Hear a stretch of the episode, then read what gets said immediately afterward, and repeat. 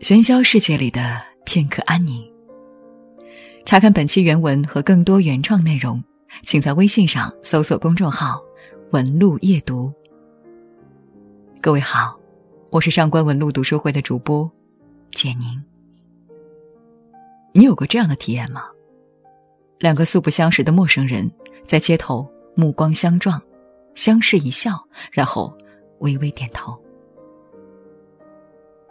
原本应该很尴尬的事情，倒还有几分温柔。拿个人经验来说，多年以来，辗转北京和东北两地之间，我总觉得完全是两个天地。东北的人情味儿太浓，有时候甚至浓到失去了边界。你不敢释放你的目光，因为一旦和某位行人相撞，他便可能会一发不可收拾，跟你拉起家常来。而在北京的岁月，往往是全程戒备。今天分享的这篇短文写的是十三年前的北京，你或许会惊讶的发现，这几乎也是现在的北京，甚至也是你的居住地。如今走在街上，你会发现，来来往往的人们的目光和以前大不一样。低头匆匆忙忙赶路的。他们的目光只停留在眼前的路上，那目光几乎是呆滞的。拇指一族打电话或发送短信的，他们的目光只停留在小小的手机上。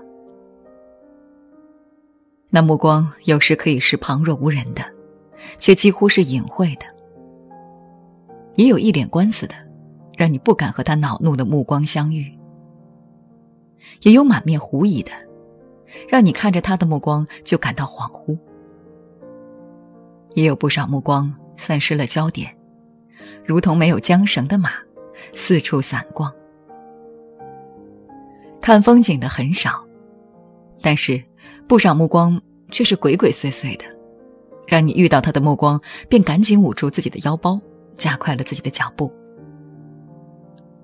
所以，前不久北京的公安部门劝告市民。当有人向你问路的时候，一定要和问路的陌生人保持距离，以防意外。不管是宽阔的大街，还是偏僻而人少的小街，人们的目光越来越冷漠，越来越惶惑，越来越可疑。哪怕是最天真的孩子遇到陌生人，即使不像惊飞的小鸟一样立刻避开他人的目光。也会警惕的，紧紧的拉住父母的手。当然，大街上也常会看到热辣辣的目光，一般是男人投射到漂亮的女人身上，或者是女人投射在帅小伙或所谓成功人士的身上。但那很多并不是真正爱情意义的目光，更多的是欲望毫无遮拦的宣泄。含羞半脸眉，眼媚双波溜，是千载难逢，很难一遇了。彼此可以金似衣裳，玉似身，却难是眼如秋水，鬓如云了。夜晚，由于城市的污染和高楼的林立，已经很难看到瓦蓝色的夜空和夜空中的星星了。天阶夜色凉如水，卧看牵牛织女星。那种和夜色一样清澈的目光也很难看到了。灿烂的霓虹灯和街灯，以及一街迷离的车灯闪烁，彻底替代了夜空的银河。我们的目光可以在星象书上轻而易举地找到自己的星座，却再也看不到北斗七星。倒转斗柄的奇迹了。我们的目光，便如一盏酒杯，只盛下了满眼扑来的灯红酒绿。在书中，我们的目光也变得近视，乃至猥琐，显出攫取式的贪婪。我们的目光已经很难和安徒生、格林兄弟的童话相遇，也很难和莎士比亚或易卜生的戏剧相遇。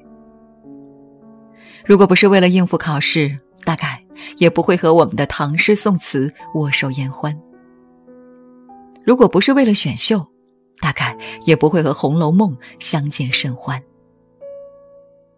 我们的目光更多的投入到考试的辅导教材，投入到怎么学开车、怎么玩股票、怎么发财、怎么升官、怎么应对老板的书上面。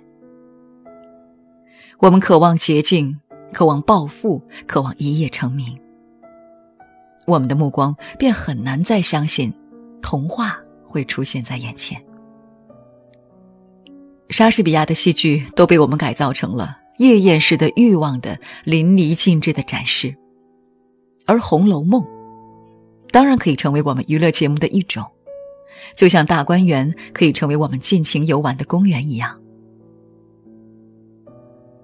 在交往中，我们的目光变得越来越矜持，越来越彬彬有礼，越来越有日本味儿和西洋范儿，却也越来越城市化、格式化。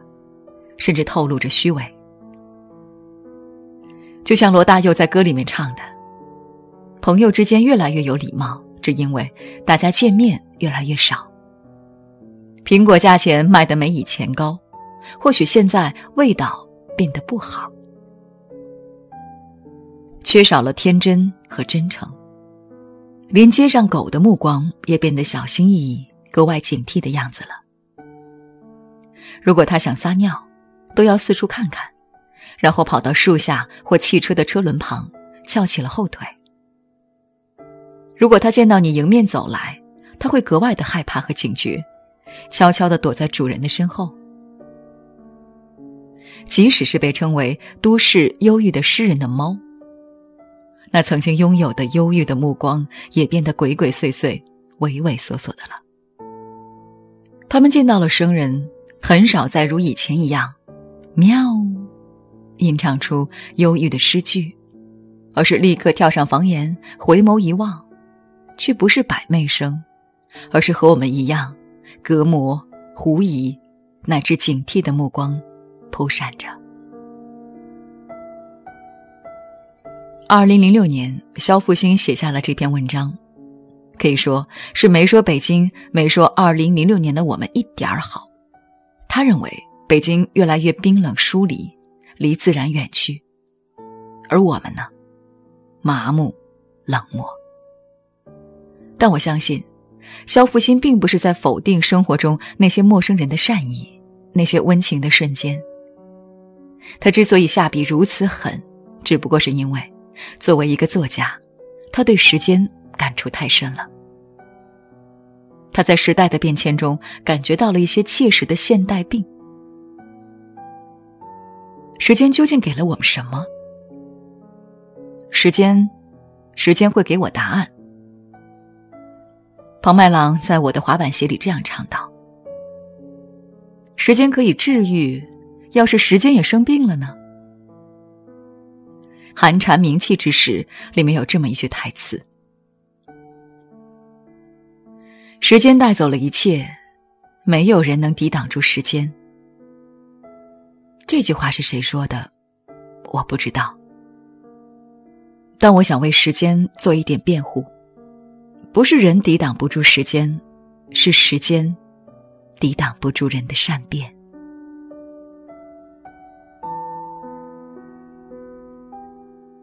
如果你喜欢今天的作品，你可以在微信公众号搜索“文路夜读”查看原文。让我们给你喧嚣世界里的片刻安宁。我是上官文路读书会的主播简宁，祝你晚安。